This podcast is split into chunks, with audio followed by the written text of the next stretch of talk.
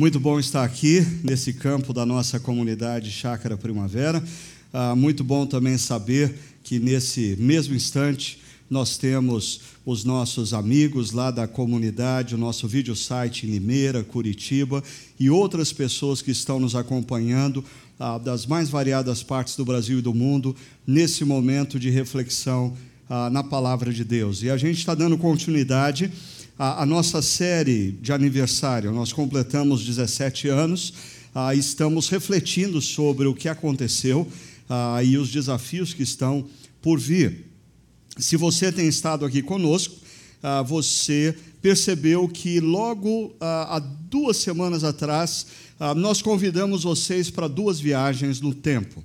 A primeira delas, uma viagem ao passado, na qual nós procuramos relembrar acontecimentos, fatos, decisões e opções que foram feitas pela nossa comunidade ao longo da sua história. Ah, e uma coisa que ficou marcante para todos nós, que a história da nossa comunidade é a história de opções ousadas, opções fora da caixa, opções ah, que outras igrejas, pelas mais variadas razões, ah, não ousavam fazer e nós decidimos que nós iríamos fazer, não porque nós somos melhor do que qualquer outra igreja, mas simplesmente porque nós queríamos cumprir a missão que Deus tinha nos dado de alcançar homens e mulheres na nossa cidade, no nosso contexto brasileiro, ah, com o Evangelho de Jesus. Agora, Semana passada, ah, eu instiguei um pouquinho mais vocês com um vídeo que nós ah, mostramos aqui para pensar sobre o futuro, sobre essa agenda que a ONU, a Organização das Nações Unidas, tem chamado de Agenda 2030, ou o que pessoas das mais variadas áreas do mundo corporativo têm se falado demais da quarta revolução industrial. Ou seja, essa é uma história que ainda está por ser construída. Você que chegou na chácara primavera ou foi alcançado de alguma maneira pelas nossas mensagens, ah, vocês foram fruto das opções que homens e mulheres fizeram no passado, mas a partir de agora, você faz parte dessa história e as opções que você fizer na sua mente, na sua seu coração, como discípulo de Cristo nessa comunidade, vai determinar grandemente a continuidade dessa comunidade na sua missão, ou quem sabe, não.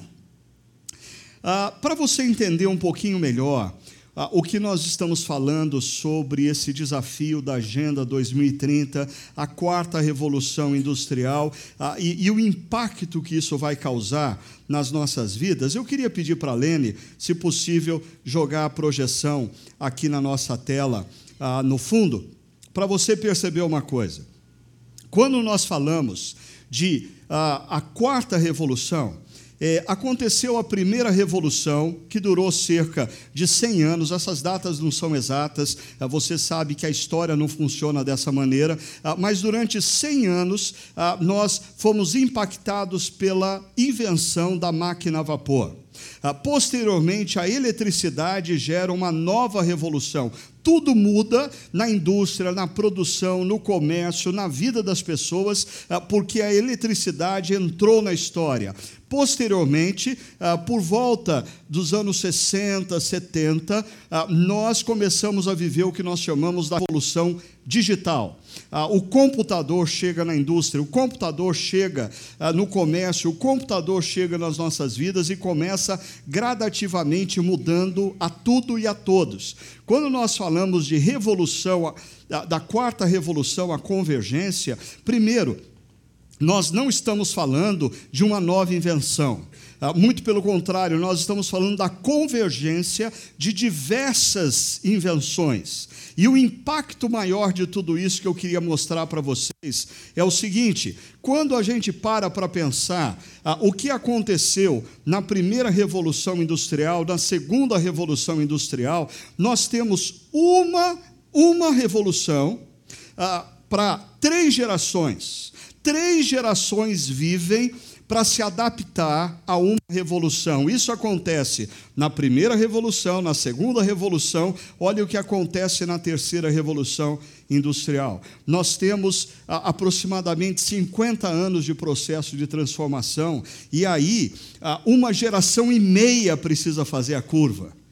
Ah, mas o pior, ah, ou melhor, depende do seu ponto de vista, ah, está por vir quando nós pensamos que o que nós chamamos de convergência, ou da quarta revolução industrial, vai acontecer mudanças tão drásticas ou maiores do que ocorreram nos últimos dois séculos, mas em apenas 30 anos. Um dos grandes estudiosos acerca da quarta revolução, Klaus Schwab, ele diz assim no seu livro A Quarta Revolução Industrial: Estamos a bordo de uma revolução tecnológica que transformará a forma como vivemos, trabalhamos e nos relacionamos. Em sua escala, alcance e complexidade, a transformação será diferente de qualquer coisa que o ser humano tenha experimentado antes. Ah, vai mudar, por exemplo, a medicina.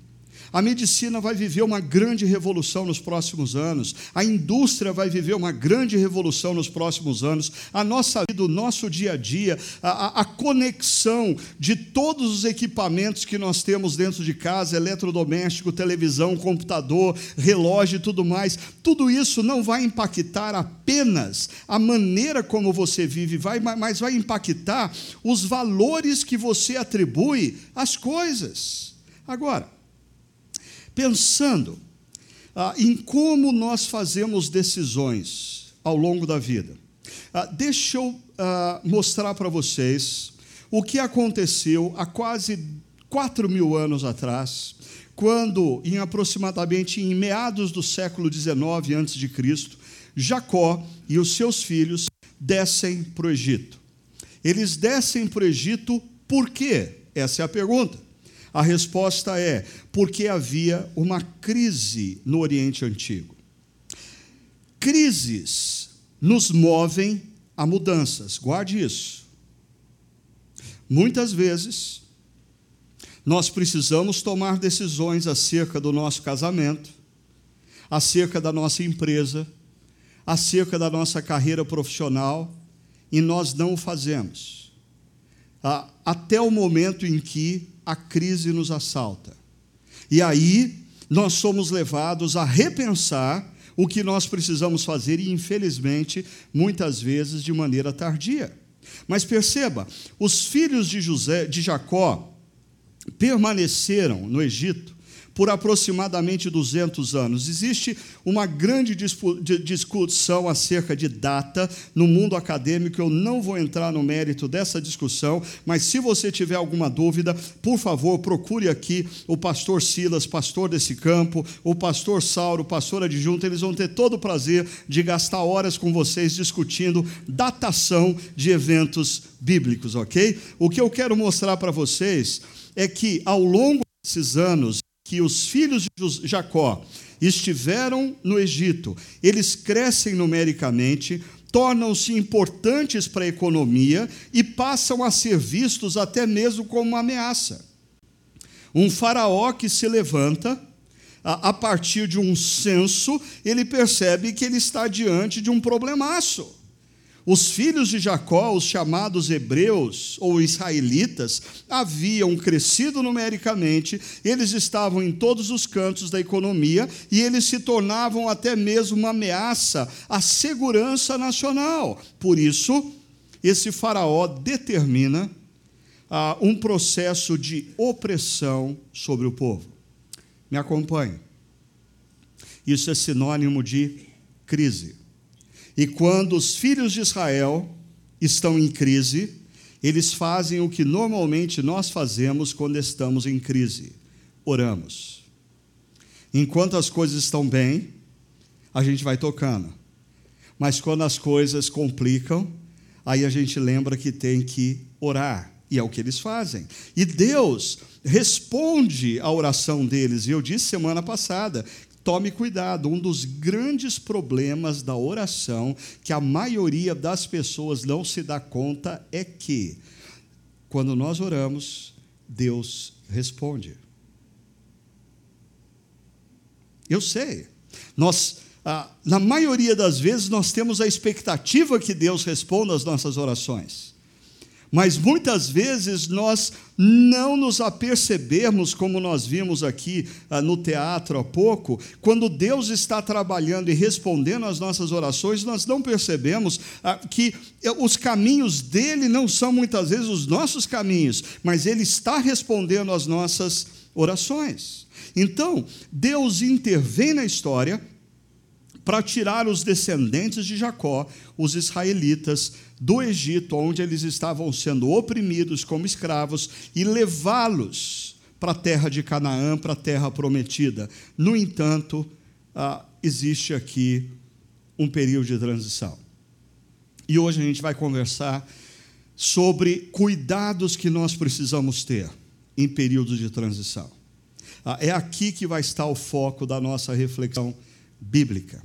Mas antes, deixa eu mostrar para você tudo o que eu mostrei na história de Israel naquele período, através de uma teoria, uma teoria chamada ciclo das decisões. Olha só, na vida, nós tomamos decisões. Essas decisões, elas podem ser frutos de um pensar estratégico. Você pode estar pensando, bom, eu tenho 45 anos de idade, eu quero chegar aos 55 com isso, e eu quero mudar de cidade aos 53, e eu quero mudar de profissão aos 50, e eu quero começar um novo negócio aos 40. Você pode eh, tomar decisões como fruto de um pensar estratégico. Mas vamos ser honestos, a maioria de nós brasileiros não faz isso. Ah, o que rege as nossas vidas, quando o assunto é decisão, é muito mais uma filosofia Zeca Pagodinho, deixa a vida me levar, vida leva eu. Por isso, a maioria de nós, infelizmente, toma decisões quando a crise se instala. Quando a sua esposa chega para você e diz: Eu quero divórcio. Aí você vai pensar em mudar. Quando o seu contador te chama para uma reunião e diz: A tua empresa está falida.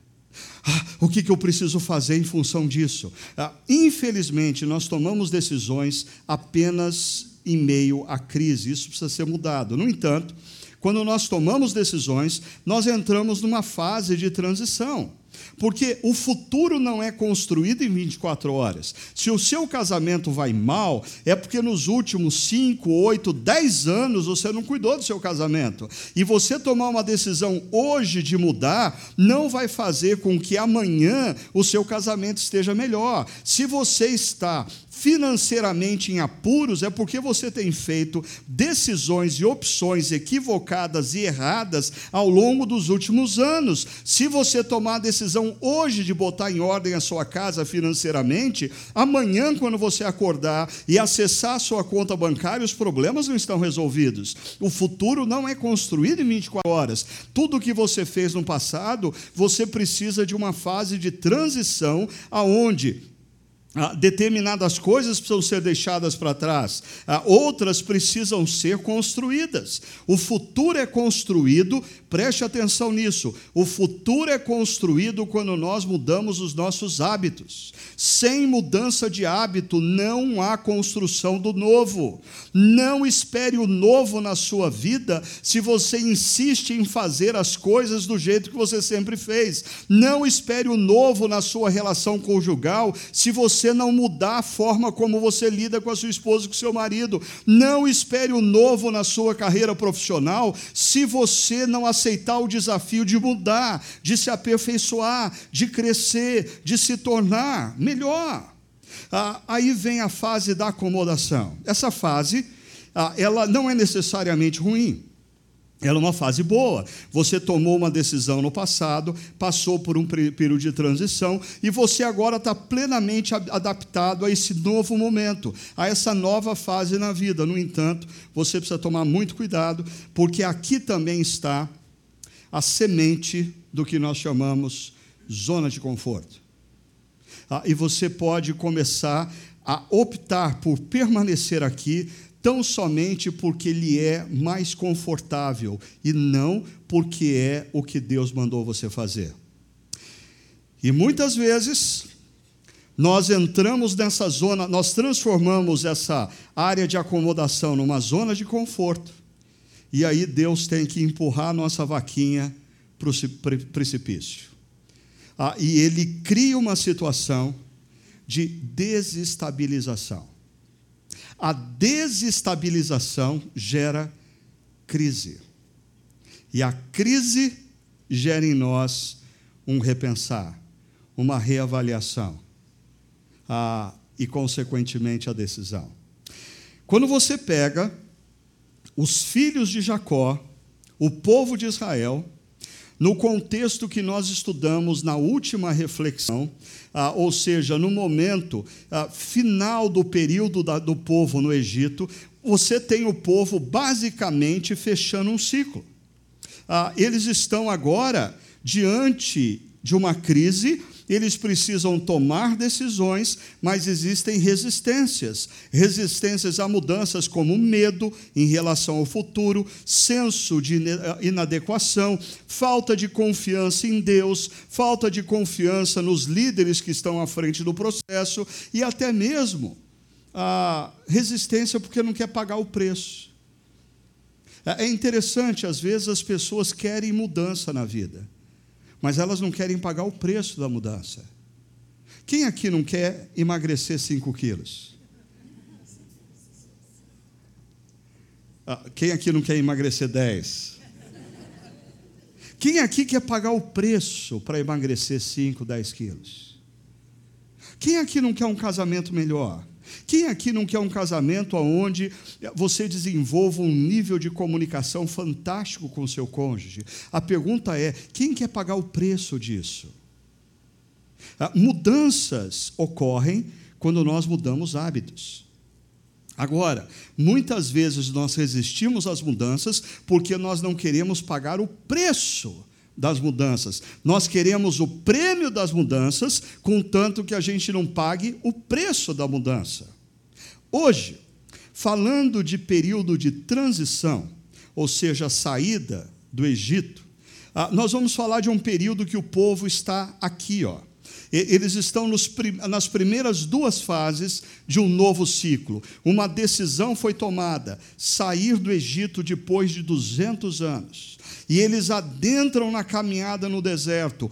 Tudo é novo, não existe mais os restaurantes do Egito, não existem mais os shopping centers do Egito, não existe mais uh, Wi-Fi no Egito, uh, eles estão no deserto, tudo é diferente, eles vão ter que se readaptar à vida, e um preço precisa ser pago, e eu quero mostrar os cuidados que nós precisamos tomar nesse momento, porque quando nós entramos em períodos de transição, ajustes precisam ser feitos, coisas precisam ser deixadas para trás, novos hábitos precisam ser construídos. E deixa eu parar um pouquinho aqui, só para fazer um parênteses. Por exemplo, é, é, é, é nesse momento aqui que muitas vezes a depressão assalta homens e mulheres. Por exemplo, se perde o cônjuge ah, é, é como uma decisão que foi tomada. Da noite para o dia você não tem mais o seu companheiro. E você entra numa fase de transição.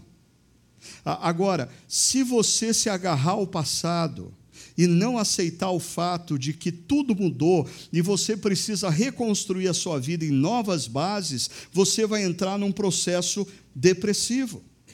Ah, Pessoas que moram numa cidade há muitos anos e, de repente, ah, por um curso na universidade, por uma pós-graduação, ah, por um emprego, mudam de cidade e aí elas se deparam com uma cultura completamente diferente. O supermercado que elas compravam não está mais lá, a padaria que elas costumavam ir não existe mais e elas vão ter que viver um momento de transição e pessoas que não aceitam o fato de que elas precisam abrir mão de coisas do passado e aceitar o novo do presente, ah, começam a flertar com a depressão. Ah, ou seja, nós precisamos ter cuidados nesse período. E eu quero mostrar para vocês o que acontece com os filhos de Jacó, o povo de Israel, no período de transição, em três episódios. Ah, essa série se chama ah, do Mar Vermelho ao Monte Sinai. Do Mar Vermelho ao Monte Sinai. Primeiro episódio é esse que está em Êxodo capítulo 15, verso 22. Diz assim: Depois Moisés conduziu Israel desde o Mar Vermelho até o deserto de Sur. O deserto de Sur é a primeira parada aonde nós vamos assistir o primeiro episódio dessa série. Eu queria chamar a atenção de vocês ah, para esse advérbio de tempo aqui. Depois. Depois. Depois de quê? Depois, o, o que vem em seguida vem depois do que? É muito importante você responder essa pergunta, ah, porque ah, o que vem depois é depois de que Deus respondeu o clamor do povo que sofria no Egito, é depois que Deus enviou dez pragas sobre a nação poderosa do Egito, é depois que Deus abriu o mar vermelho e derrotou o maior e mais poderoso exército daquela época, o exército egípcio. Ah, o que vai acontecer em seguida é depois de Deus ter manifestado para o povo a sua fidelidade e o seu poder. Eu queria que você talvez tentasse se imaginar como parte desse grupo. Você estava no Egito, você estava sofrendo, ah, e você ouviu dizer que Deus viu o seu sofrimento e resolveu intervir. Ah, o Faraó e os seus ministros não queriam deixar o povo sair, mas Deus enviou sobre o Egito dez pragas, isso desestabilizou o Egito, e aí o povo de Israel pôde sair. E quando você, no meio do povo, estava saindo, você se deparou com um momento de crise, porque você e o povo tinham diante de vocês o Mar Vermelho. Nas suas costas, todo o poderio militar do exército egípcio que vinha atrás de vocês. Mas Deus abriu o mar milagrosamente e você pisou a seco no leito do mar vermelho. E quando você atravessou junto com o povo e o exército egípcio estava no meio da travessia, o mar milagrosamente se fechou, engolindo todo o exército. É depois disso que acontece o que? Primeiro, o povo celebra em louvor e gratidão. Ah, Moisés canta, Miriam, sua irmã, canta, dança e o povo celebra. Mas olha só o que acontece três dias depois. Durante três dias caminharam no deserto sem encontrar água. Nós estamos três dias depois dessa celebração pela fidelidade e poder de Deus. Então chegaram a Mara e não puderam beber das águas de lá, porque eram amargas. Ah, essa é a primeira adversidade que o povo vai enfrentar num período de transição. Mas qual vai ser a reação? Desse povo. Pô, se coloca no lugar. Você viu o poder de Deus no Egito, você viu o mar vermelho se abrir, você viu o mar vermelho se fechar. Esse negócio de água para Deus é fichinha. Falta de água não vai ser problema. Mas a pergunta é: como o povo reagiu? Como foi a reação? Olha só.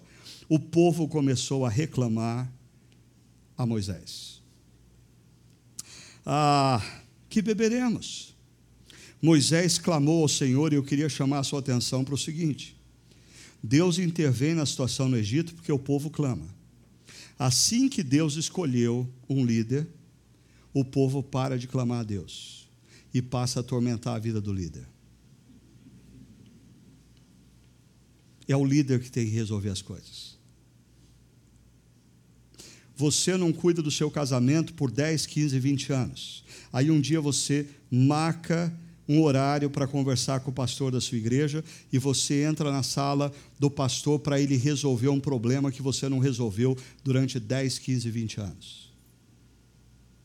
Ah, você não educou seu filho como a Bíblia manda, apesar de que o pastor da sua igreja leu a Bíblia para você, ensinou a Bíblia para você, ah, e depois, quando o seu filho está pelos seus 15 anos e está enfrentando uma crise ah, e, e usando drogas, você marca uma hora com o pastor e você vem ao pastor para quê? Para o pastor resolver o seu problema. o povo não clama mais a Deus. Agora o povo vai a Moisés e reclama a Moisés, e veja só, Diz o texto: Moisés clamou ao Senhor, e esse lhe indicou um arbusto, e ele lançou na água, e a água se tornou boa. E o povo pôde beber água. Mas a maior surpresa desse texto vem no que acontece em seguida. Depois, bom, o povo bebeu a água, então podemos continuar a viagem? Podemos. Ah, e eles andam mais 12 quilômetros e chegam a um lugar chamado Elim, aonde havia doze fontes de água e setenta palmeiras. Eu sei, para corintiano isso aqui parece o um inferno. Imagina, ele está no lugar que todo lugar que ele olha tem palmeiras. Hã? Olha para a esquerda, palmeiras. Olha para a direita, palmeiras. Para frente, palmeiras. Para trás, palmeiras. 70 palmeiras.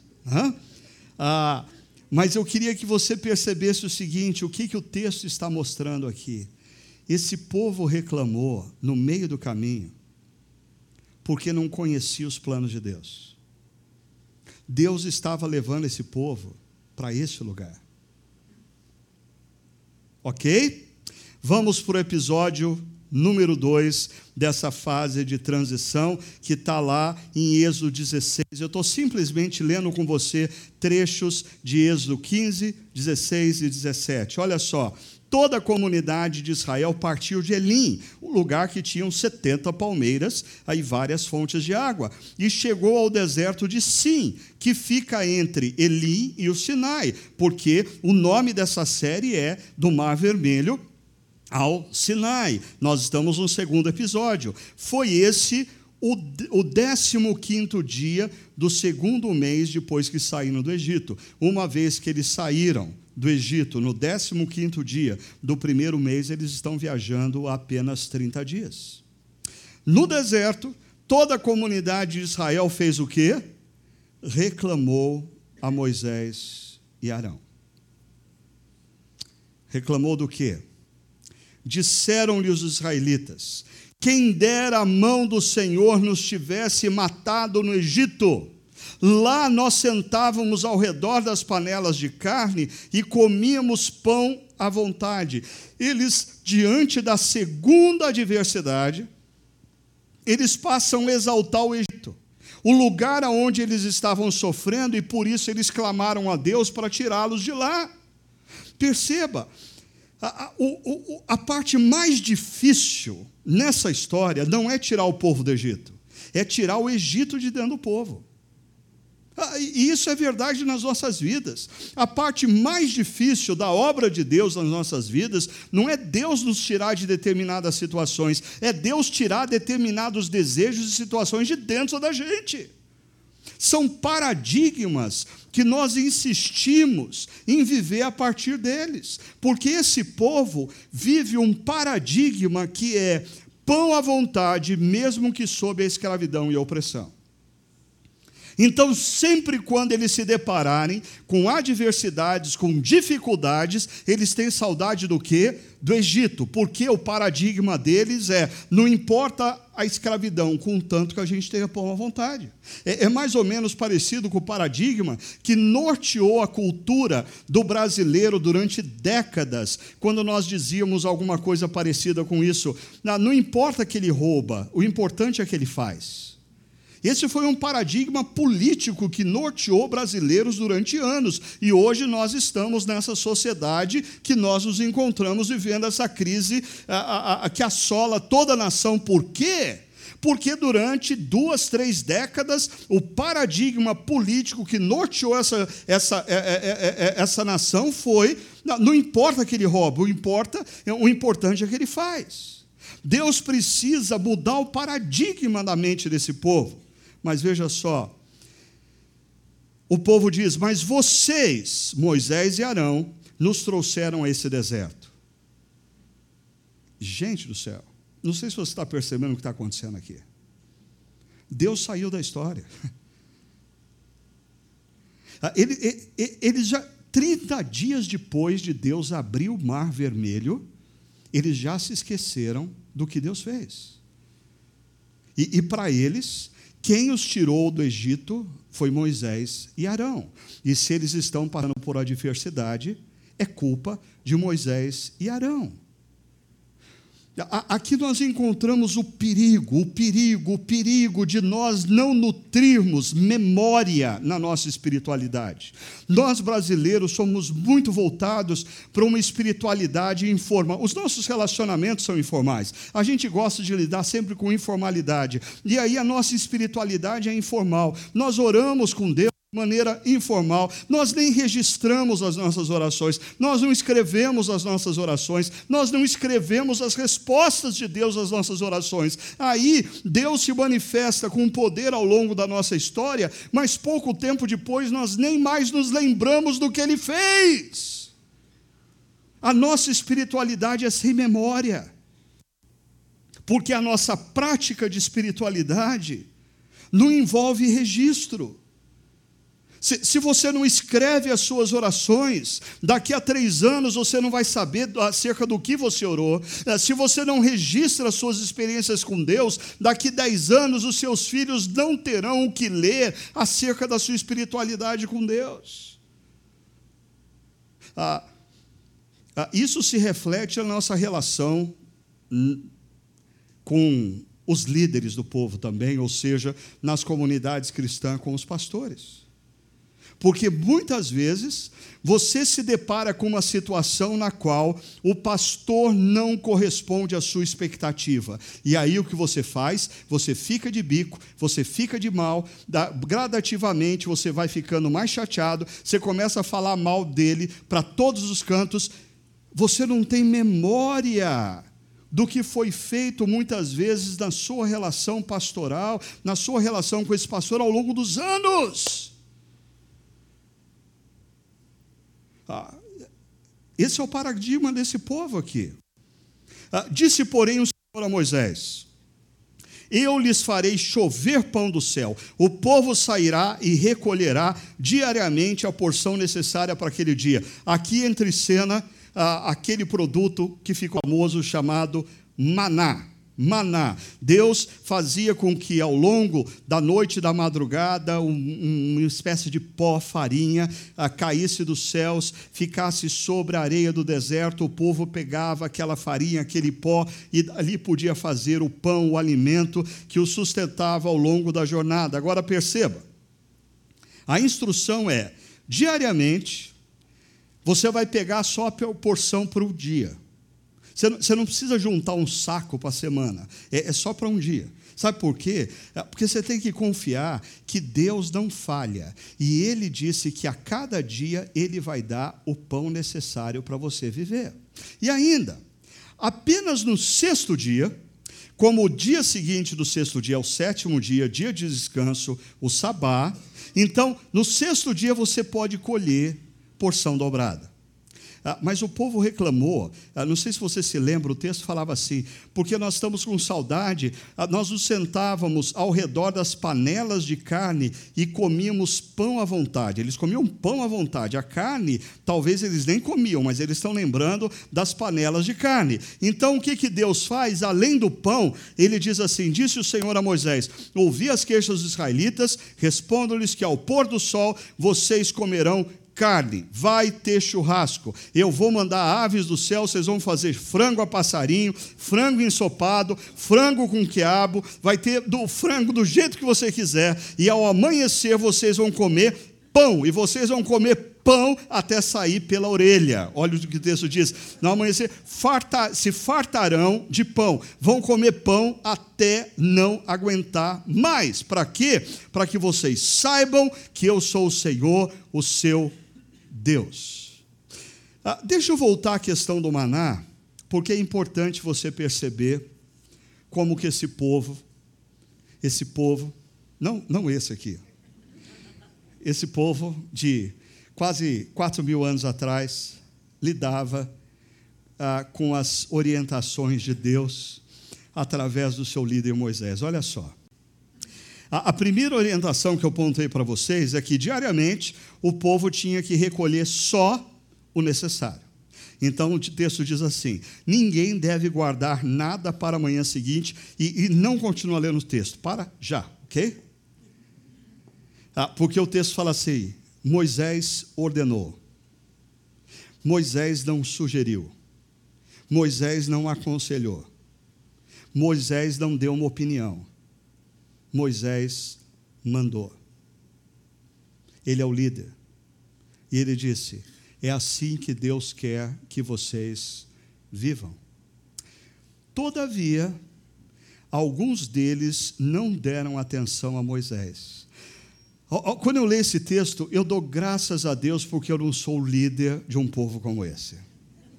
Eu dou graças a Deus que eu vivo no século 21 e, e a igreja ela, ela, ela, trabalha de uma maneira muito diferente, porque eu não aguentaria ser pastor de um povo como esse. Olha só, Moisés acabou de falar: vocês não devem guardar nada para a manhã seguinte. Todavia, alguns deles não deram atenção a Moisés e guardaram um pouco até a manhã seguinte, mas aquilo criou bicho e começou a cheirar mal. Ah, me permita fazer uma analogia aqui. Eu já disse isso nas últimas semanas. É, hoje, quando eu percebo jovens ah, enfrentando dificuldades na vida, jovens casais com dificuldades, casais mais velhos com dificuldades, ah, homens e mulheres profissionais com dificuldades, e eu escuto acerca das dificuldades deles, a, a, a minha constatação é não falta a nenhum desses que estão na igreja há muitos anos instrução acerca do que eles deveriam fazer. Falta a eles obediência. Eles sabem o que deveriam ter feito. Por que eles não fazem? Porque eles se acham mais espertos do que Deus. A gente estuda aqui acerca de princípios de Deus para a sexualidade. Mas os jovens optam por fazer o que bem entendem, independentemente de Deus. Ah, nós estudamos aqui sobre princípios na construção de um casamento sadio biblicamente, ah, mas todo mundo é esperto demais e existem muitos outros livros que não a Bíblia que nos ensinam hoje como manter vivo a chama do amor e a gente opta por outros caminhos. Ah, a gente estuda aqui acerca dos princípios de Deus para a criação de uma criança, de um filho, ah, mas a gente opta ah, pela nova psicologia e a gente opta pelo padrão que está sendo ensinado do lado de de fora da, da, igreja. E, e, mais tarde, o que, que a gente colhe? Os bichos. Cheira mal. Chega um momento, a vida está cheirando mal. Por quê? Nós somos uma geração que não nos falta informação acerca de qual é a vontade de Deus. O que nos falta é obediência. Igualzinho esse povo. E olha só, não para aí, não. Ah, no sexto dia, ah, poderiam colher, pegar a porção dobrada, então olha só o que acontece. Durante seis dias vocês podem recolhê-lo, mas no sétimo dia, o sábado, nada acharão. Moisés avisa: não vai ter nada no sábado, mas o povo escuta, o povo obedece. Olha o que diz o verso 27. Apesar disso, alguns deles saíram no sétimo dia para recolhê-lo.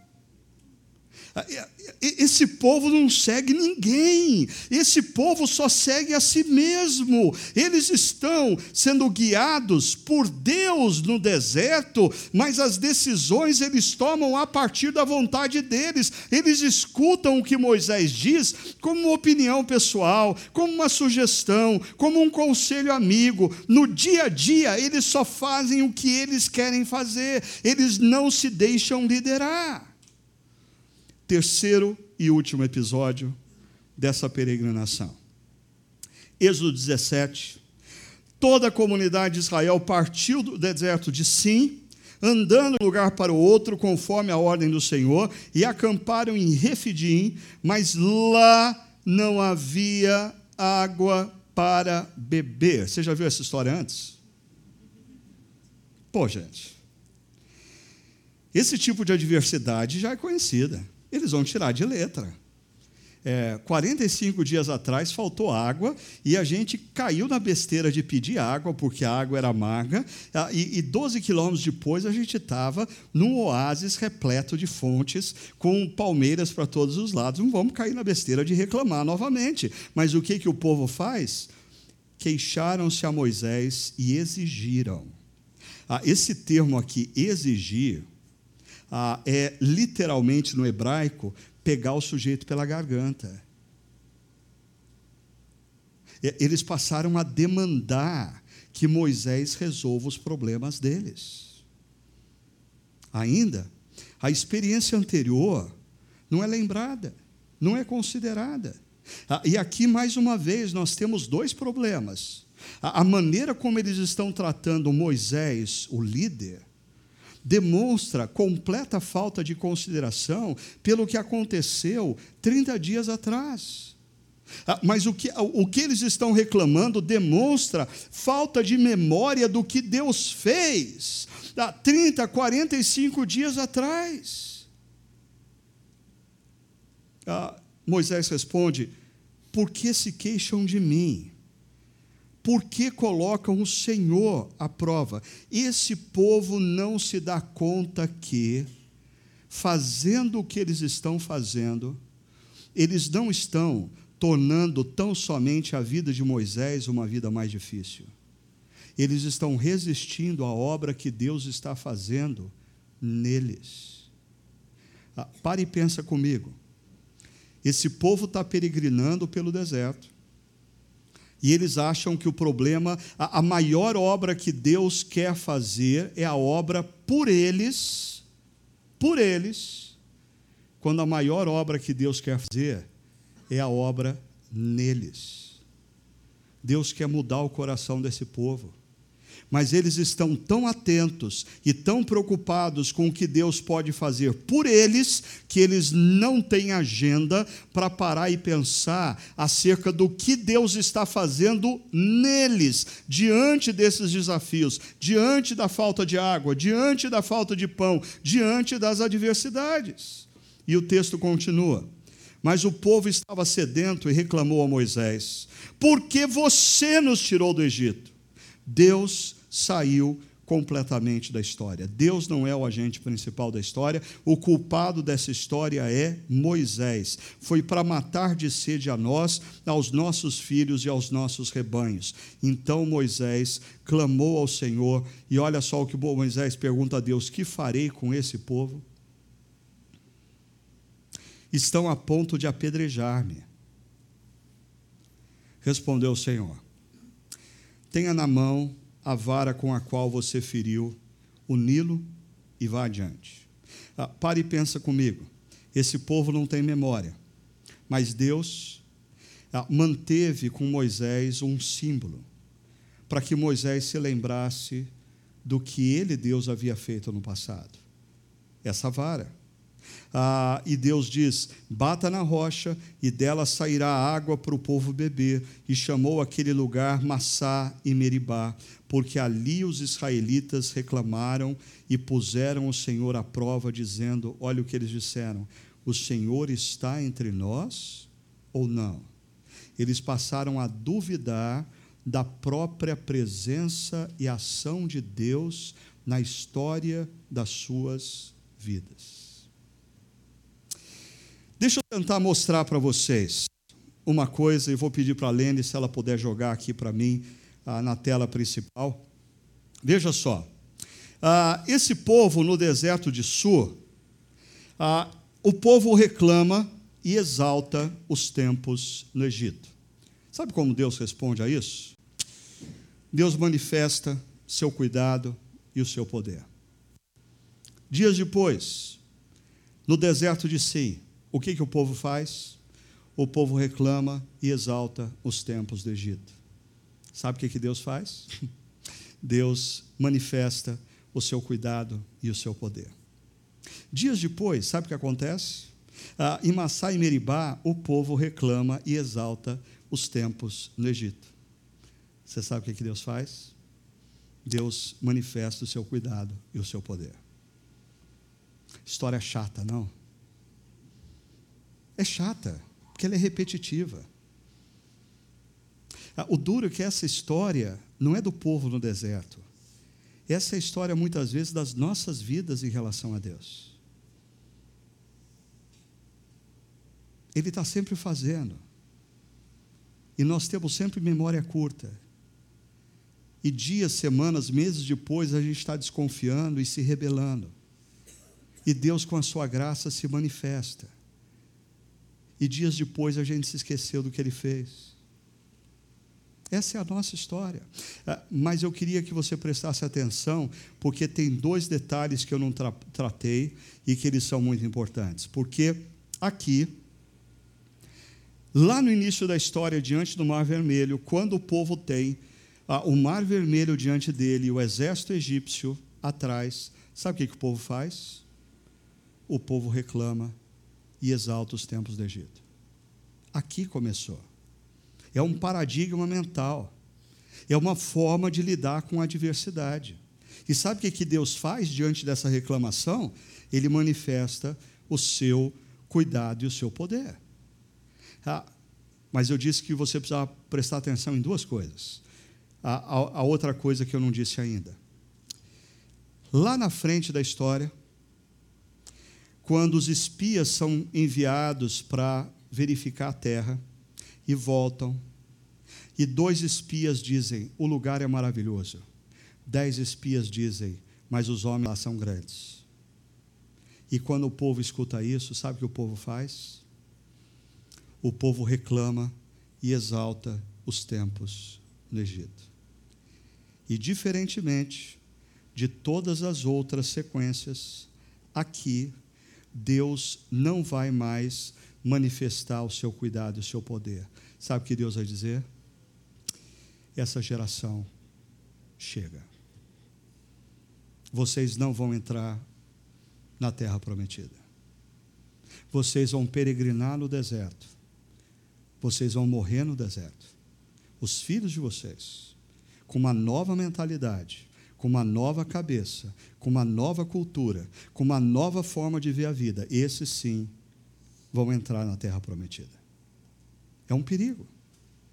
Períodos de transição, e aqui eu quero dividir em cinco blocos, mas antes eu estava já me esquecendo ah, de um, de um, fato aqui que acontece com Moisés em Números capítulo 11, por detrás de toda essa história. Êxodo não fala isso, em Números 11 a gente encontra o seguinte: Moisés ouviu gente de todas as famílias se queixando, cada uma à entrada da sua tenda. Moisés é um líder que faz, o povo reclama, faz, o povo reclama, faz, o povo reclama. E aí, quando ele está assim, cercado por reclamações. Ele entra na tenda dele e ele vai orar com Deus, e eu peço a sua atenção. Não posso levar todo esse povo sozinho, essa responsabilidade é grande demais para mim. Se é assim que vais me tratar, mate-me agora mesmo. Às vezes a gente lê a Bíblia com muita pressa e a gente não, presta atenção nos detalhes.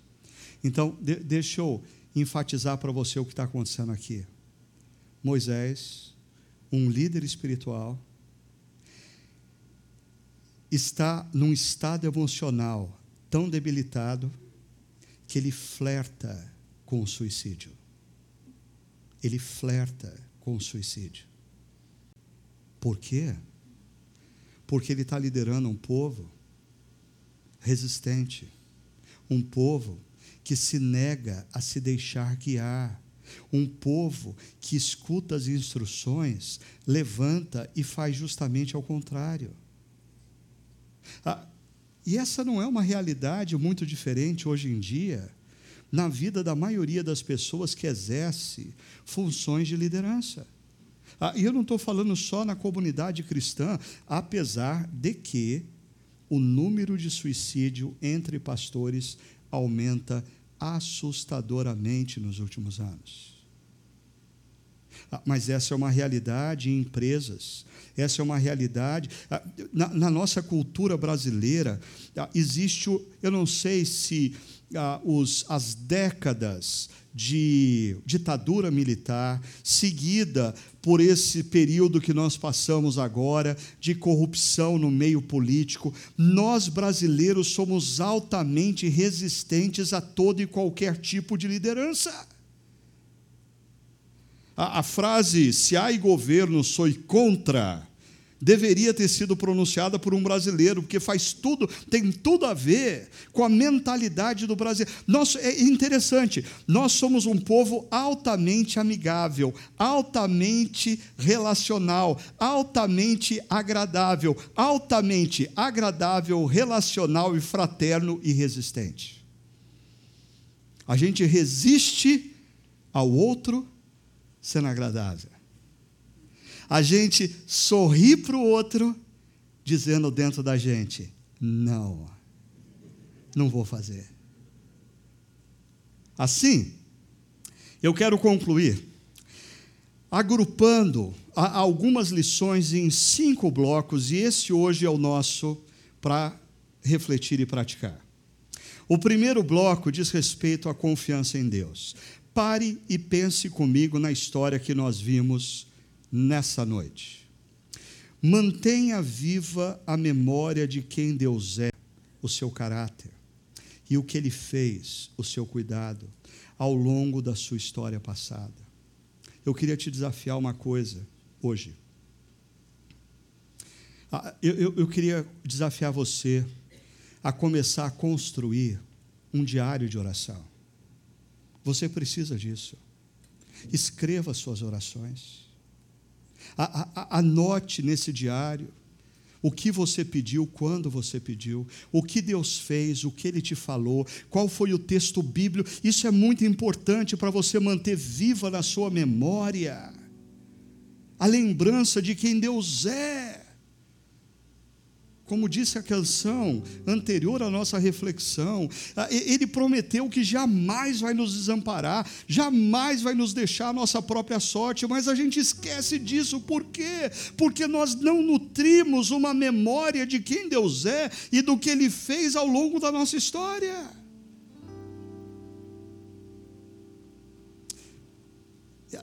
Eu acho que a gente precisa criar mecanismos para lembrar constantemente de que o mesmo Deus que nos trouxe até aqui é o Deus que vai nos guiar e nos cuidar a partir daqui. Ainda, pensando na ação de Deus, Lembre-se que a obra que Deus está fazendo em nós é imensamente maior do que aquela que Ele fará por nós e através de nós. Aqui na chácara nós temos exaltado essa questão dos desafios futuros, o que a gente precisa fazer, as mudanças que precisam acontecer. Mas, mas espera aí, muito cuidado em você não se esquecer que a principal agenda de Deus não é o que Ele quer fazer através de você, mas é o que Ele quer fazer em você. E a diversidade situações difíceis, momentos em que você opta pela reclamação, pela murmuração, você está dizendo não para a obra que Deus está querendo fazer em você. A maior obra que Deus quer fazer não é por nós, nem é através de nós, mas é em nós. A cocriação do futuro. Entenda que o futuro não será construído em 24 horas mas ao longo de uma jornada com adversidades e celebrações. Ah, nós, na nossa comunidade, decidimos mudar, nós iniciamos processos de mudança. Algumas coisas ainda não estão funcionando, você deve estar percebendo, algumas coisas se tornam desconfortáveis, e, e a tendência é a gente começar a ouvir o povo falar das panelas do Egito. Calma. O futuro não se constrói em 24 horas. Ah, se, você, se você quer fazer parte de uma comunidade que vai continuar fazendo diferença nos próximos 12 anos, você precisa se tornar um pouco mais aberto para experimentar mudanças e ser mais misericordioso quando as mudanças não dão certo. Vamos tentar? Vamos. E se não der certo? A gente volta atrás. Qual o problema? Essa é a comunidade que vai conseguir acompanhar os tempos futuros. Quatro, a mudança de paradigmas. Celebre a forma como Deus agiu no passado, a maneira como Deus falou ao seu coração no formato de igrejas do passado, mas jamais transforme suas preferências pessoais, estilo musical, jeito de ser igreja, forma de pregação, jamais transforme suas preferências pessoais em amarras que o impedirá de cumprir a missão no futuro. E última palavra, relacionada à liderança. E aqui eu quero dizer uma coisa: eu vou falar o que eu vou falar com tremenda tranquilidade de coração, sem que ninguém, ah, eu pelo menos, não tenho no coração ah, qualquer receio que pessoas pensem, você está falando em causa própria. Não estou. Ah, eu, eu me considero assim um pastor é, na reta final. eu já estou há mais de 30 anos no ministério. Eu estou falando agora para a igreja que vai ser liderada por uma nova geração de pastores nos próximos anos. E eu estou falando agora para centenas de pessoas de outras igrejas que passam pela Chácara Primavera ou acompanham as nossas mensagens pela internet. Eu preciso que você escute isso de maneira muito clara. Avalie com seriedade aquele a quem confiará a, liderança, a liderança espiritual. Você precisa avaliar com seriedade, preste atenção, você tem que avaliar com seriedade se na igreja que você se encontra, os pastores que você tem, eles são suficientemente sérios, íntegros, homens de Deus para cuidar da sua vida. Se não forem, você precisa sair dessa igreja. Você precisa sair dessa igreja. Agora, se você é daqueles que já saiu de uma, duas, três, quatro, cinco, dez igrejas e não encontra ninguém digno de te pastorear, o problema é você. Não tenha a menor dúvida disso. Não tenha a menor dúvida disso. O problema é você. Você precisa pedir para Deus mudar o seu coração. Ah, e lembre-se que, falando dessa mesma história de Massá e Meribá, o Salmo 95 traz a seguinte frase: Não torne o seu coração duro, como estava o coração do povo em Massá e Meribá. Ah, mas deixa eu fechar dizendo o seguinte: avalie na igreja que você frequenta, na igreja que você congrega, ah, você precisa perceber se, se as pessoas que estão à frente dessas, dessas igrejas são bíblicas, são íntegras, levam Deus a sério. Eu não estou dizendo, você não tem que avaliar se eles são perfeitos, porque se eles parecerem perfeitos, ah, com certeza tem algum problema sério aí. Mas eu estou dizendo gente íntegra, bíblica, decidiu isso uma vez decidido, você precisa começar a exercer confiança e colaboração. É, você precisa parar de ser do contra e parar e passar a ser a pessoa que se aproxima e diz: "Meu pastor, como eu posso te ajudar na sua missão? Meu pastor, pelo que, que eu posso orar pela sua vida essa semana? Meu pastor, como eu posso ser útil nesse processo de construção da igreja do futuro. Pense, o que Deus está desafiando você hoje? A mudar a sua relação com a liderança, mudar a sua relação com o seu paradigma preso, escravizado no passado, que faz você resistir ao futuro, mudar a sua relação em relação à ansiedade. O futuro não vai ser construído em 24 horas, o futuro vai ser construído ao longo de uma jornada. Mudar a sua relação de memória da ação de Deus, mudar a sua relação com a própria perspectiva que a maior obra que Deus está fazendo não é através de você, mas é em você não torne o seu coração duro para o que Deus está falando a você nesse momento. Eu queria convidar você a orar, a fechar os seus olhos. Você que está no nosso auditório você que está em um dos nossos videosites, você que está na sua casa, na sua residência, ah, eu peço para que você agora feche os seus olhos, adentre na presença de Deus. Senhor,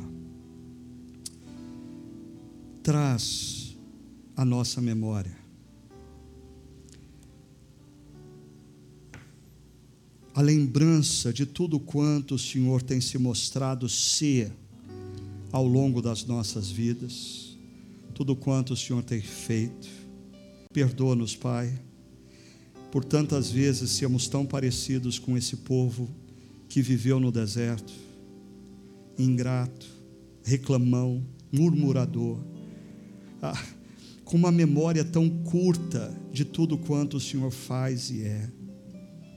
Quebranta os nossos corações, faz de nós homens e mulheres mais gratos, mais dóceis, mais dispostos a contribuirmos com a obra que o Senhor está fazendo em nós e através de nós. Liberta-nos, Pai, dos paradigmas que nos acorrentam ao passado, para podermos te servir e construirmos a igreja que fará a diferença no futuro. Senhor, cura, cura a relação de muitos pastores que talvez estejam nos ouvindo com suas igrejas. Que o teu Santo Espírito haja no coração desse teu servo, renovando as suas forças, curando suas feridas interiores dando a Ele novo ânimo. Mas, Senhor, cura também. Cura, Senhor, a, a relação complexa que muitas vezes pessoas estabelecem com seus líderes espirituais, relações de resistência, relações de murmuração, relações de constante cobrança. Ó oh Deus, trabalha no coração desse meu irmão e minha irmã e restaura também neles a capacidade de se deixar guiar, de se deixar liderar, de se deixar cuidar por um homem, por uma mulher do Senhor. Nós oramos em nome de Jesus. Amém.